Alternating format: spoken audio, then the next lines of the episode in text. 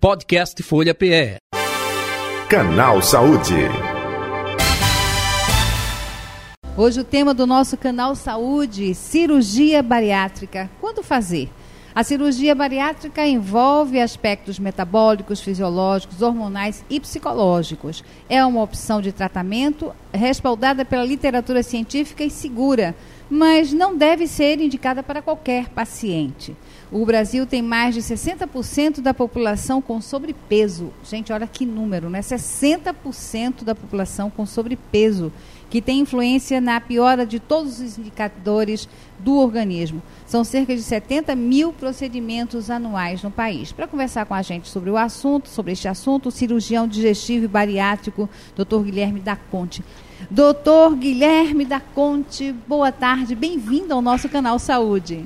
Boa tarde, Patrícia. Obrigado pelo convite. Olha, é um prazer estar recebendo aqui no nosso, estar recebendo o senhor no nosso canal Saúde. Eu estou cheia de perguntas para fazer. Claro, eu acho que quem está nos acompanhando através do, do YouTube, do Facebook, ou quem está nos ouvindo através da 96,7 ou através da 102,1 FM, também deve estar aguardando ansiosamente. Afinal de contas, esse é um procedimento que, digamos assim, é, virou moda, ou seja, a gente vê os artistas, por que, que virou moda? A gente vê os artistas, não é, é divulgando em suas redes sociais que estão fazendo a cirurgia bariátrica e que serve de estímulo é, para tirar o medo daquelas pessoas que estão em dúvidas, mas também isso não corre o risco de a qualquer momento, qualquer pessoa pode fazer a cirurgia bariátrica. Então a minha primeira pergunta é por aí como é que é analisado quem deve quem não deve fazer esse procedimento? Por gentileza. É, boa tarde a todos os ouvintes. Patrícia, isso é um critério, são critérios utilizados que são muito minuciosos e que temos que ter muitos cuidados ah, na hora de uma avaliação. O primeiro critério a ser utilizado é ah, o IMC, que é o Índice de Massa Corpórea então, nem todo paciente vai poder realizar a cirurgia bariátrica, apenas aqueles que têm um IMC acima de 35, que é uma conta que se faz com o peso dividido pela altura duas vezes. É, então, a partir de 35, pode-se realizar a cirurgia bariátrica. Abaixo disso, nós temos outros critérios a serem utilizados, ah, como, por exemplo, a presença de diabetes, de pressão alta e de outras doenças que podem ou não indicar. Agora, é importantíssimo que a cirurgia não seja banalizada e não são todas as pessoas que vão possuir a indicação. Por isso, a importância de ouvir o médico especialista no assunto para poder definir a respeito disso. É, essa questão assim de não ser banalizada, isso é importantíssimo, porque veja, é, essa não é uma, um, um, procedimento estético, não é? É um procedimento que vai mais é, pela saúde física do paciente, física, psicológica, é, na maioria das vezes ou todas as vezes, essas pessoas que procuram a cirurgia bariátrica, elas já apresentam outras comorbidades físicas e daí a necessidade de acelerar esse procedimento. E eu já emendo outra pergunta: é, quais os procedimentos antes e, e, pós a cirurgia? Ou seja, o que é que o paciente tem que se. Como é que se prepara um paciente para passar por esse procedimento? É, isso é importantíssimo, Patrícia.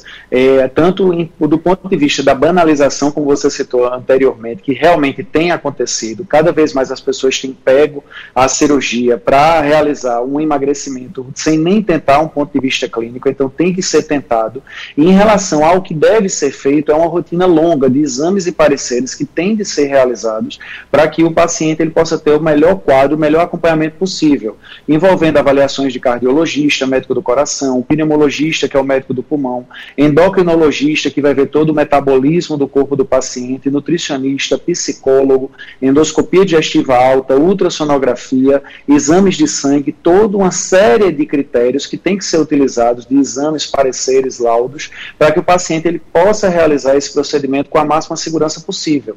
Então, não é só a pessoa chegar e decidir que quer fazer a cirurgia bariátrica. Ela tem que ter realmente a necessidade e a cirurgia bariátrica, o mais importante de tudo, tem que ser a última das alternativas para emagrecimento. Antes tem de ter sido tentado a nutrição, a correta nutrição, a prática de atividade física, a, o, o controle emocional para que diminua a ansiedade do dia a dia do paciente e até do ponto de vista hormonal, para que o corpo ele esteja todo equilibrado para que possa emagrecer bem, com saúde, seja com ou sem uma cirurgia bariátrica. É, e em relação a outras é, comorbidades, é, as pessoas que chegam para é, esse procedimento também é aconselhado por conta de diabetes ou por outros é, é, distúrbios na saúde? Sim, hoje nós temos alguns tipos de doenças que vão ser completamente indicativas para desde que associadas com a própria cirurgia, com a própria cirurgia, com a própria realização da cirurgia. Então, pressão alta, diabetes, colesterol alto, triglicerídeo alto, é, esteatose hepática, que é a gordura no fígado, e todos os outros indicativos para que a gente tenha um bom acompanhamento para a cirurgia. Então, existem determinadas doenças que são levadas em consideração, e essas doenças, elas primordiais na hora desse acompanhamento de indicação ou não da cirurgia. Doutor Guilherme, e em relação à idade, é, por exemplo, criança, adolescente, vamos falar do adolescente, é indicado a cirurgia já na adolescência?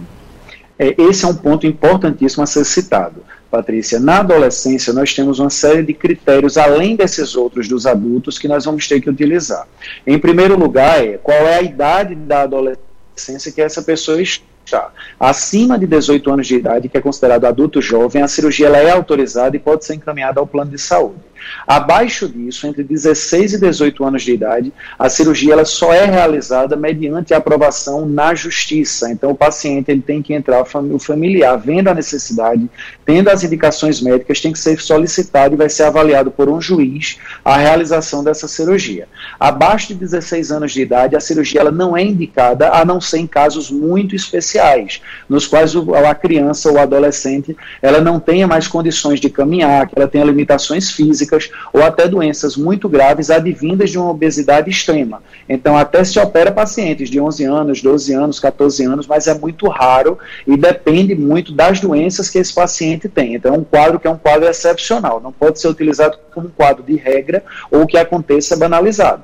E nos idosos, a mesma coisa. Até os 70 anos de idade, a cirurgia é feita livremente. A partir dos 70 anos de idade, nós temos de ter ainda mais cuidados com essas pessoas, com esses idosos, para poder realizar. Agora, não existe uma idade máxima para a realização da cirurgia. A idade máxima vai ser aquela que o paciente ele tenha bons resultados com aquela cirurgia e consiga resolver os problemas que ele está querendo resolver. É, doutor Guilherme, quais são as técnicas utilizadas no procedimento é, da redução do estômago?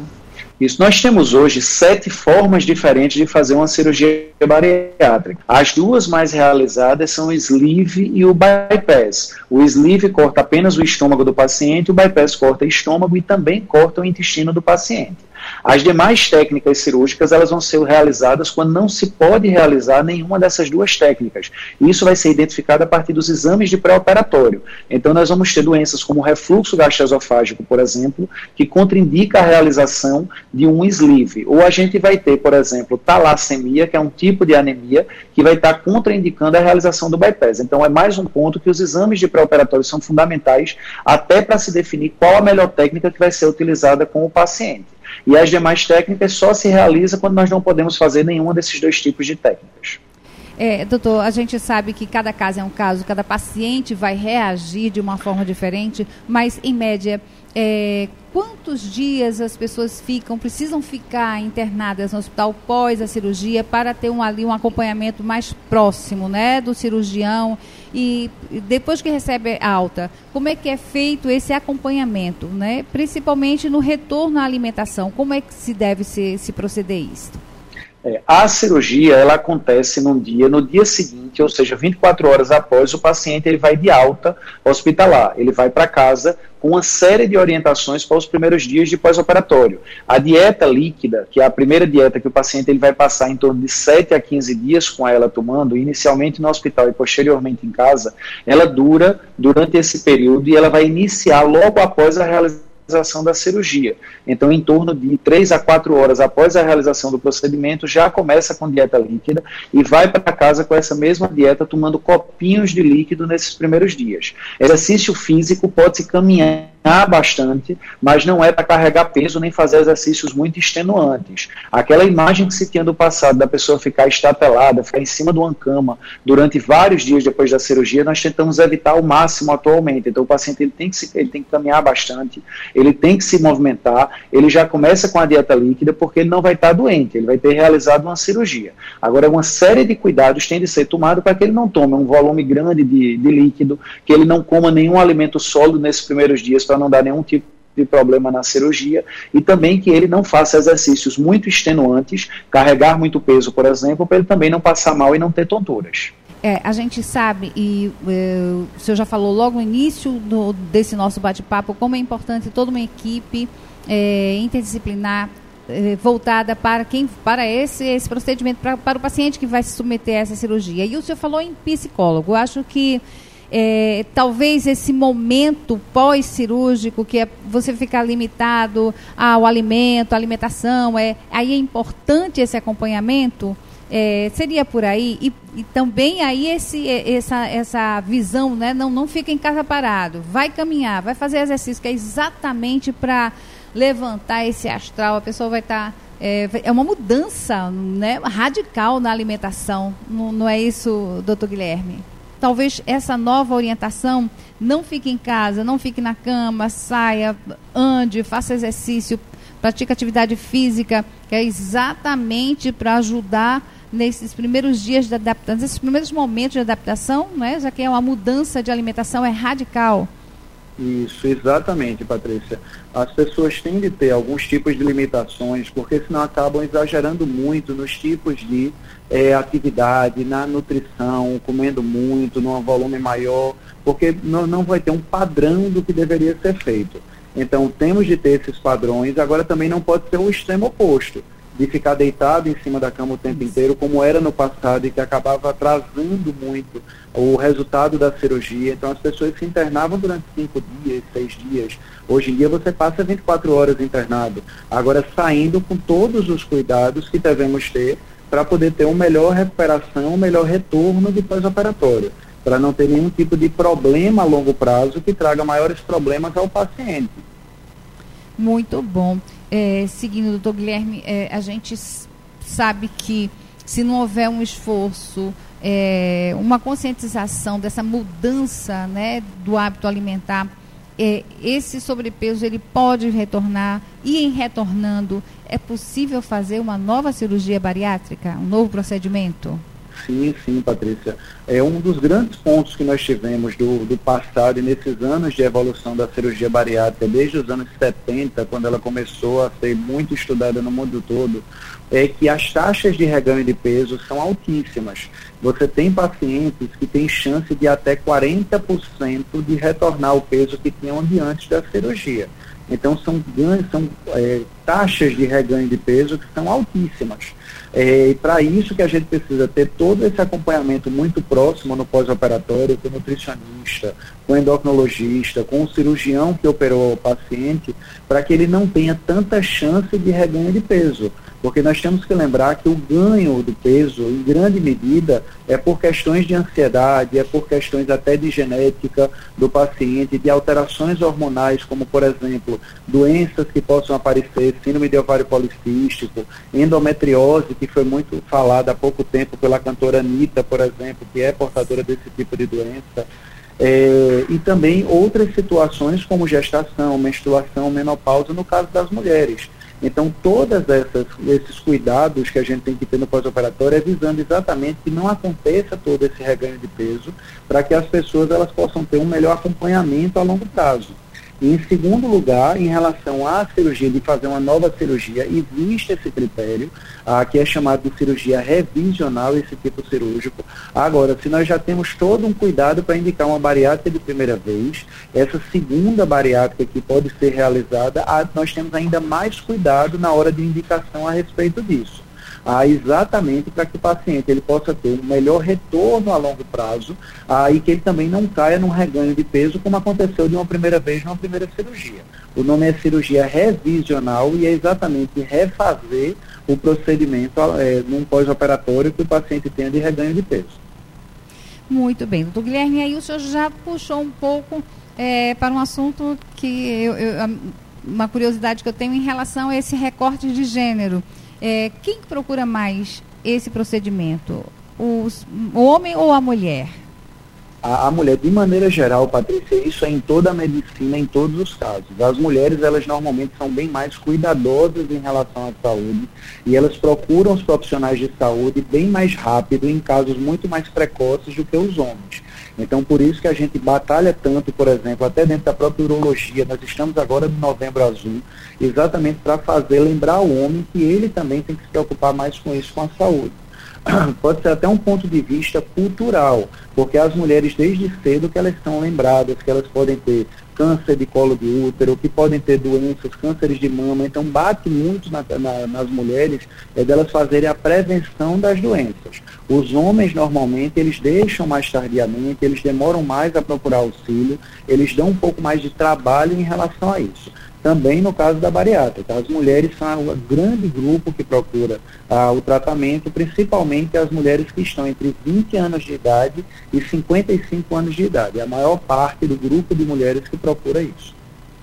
Muito bem. É, e em relação a pós-operatório, é, essa recuperação, tem alguma, alguma diferença é, entre o homem e a mulher ou não? Ou o que vai prevalecer mesmo é ter todos os cuidados médicos e, e, e pós-operatório que devem ser observados? Isso, do ponto de vista clínico, tanto para o homem quanto para a mulher, as indicações, as orientações dos profissionais são as mesmas. Agora, na recuperação, de modo geral, também vemos as mulheres tendo uma recuperação mais rápida, porque seguem muito mais criteriosamente o que foi prescrito para elas, o que foi dito para elas fazerem, do que os próprios homens. Então, nisso, os homens eles também estão um pouco mais é, é dificultosos, têm um pouco mais de dificuldade a, de orientar isso aqui para os homens e deles seguirem a risca. Nas mulheres, elas acabam tendo uma recuperação melhor porque seguem melhor esse, todo esse caminho, todas essas orientações. É isso. Uh, doutor Guilherme, muito obrigada pela sua participação aqui conosco. Doutor Guilherme da Conte, cirurgião digestivo e bariátrico. Eu gostaria, o senhor fique à vontade para deixar aqui os seus contatos para os nossos ouvintes, para os que estão acompanhando aqui esse nosso bate-papo, redes sociais, telefone, por gentileza, fique à vontade. Claro, gostaria muito de agradecer a você, Patrícia, e a todos os ouvintes que estão aqui com a gente é, podem me encontrar através do número 992429456, basta mandar uma mensagem de WhatsApp que vai ser respondida, ou através da minha rede social do Instagram, que é o guilherme.da.conte, meu nome completo, só com um ponto entre as, os nomes, então guilherme.da.conte, sem o doutor na frente, sem o DR na frente. Podcast Folha PE. Canal Saúde.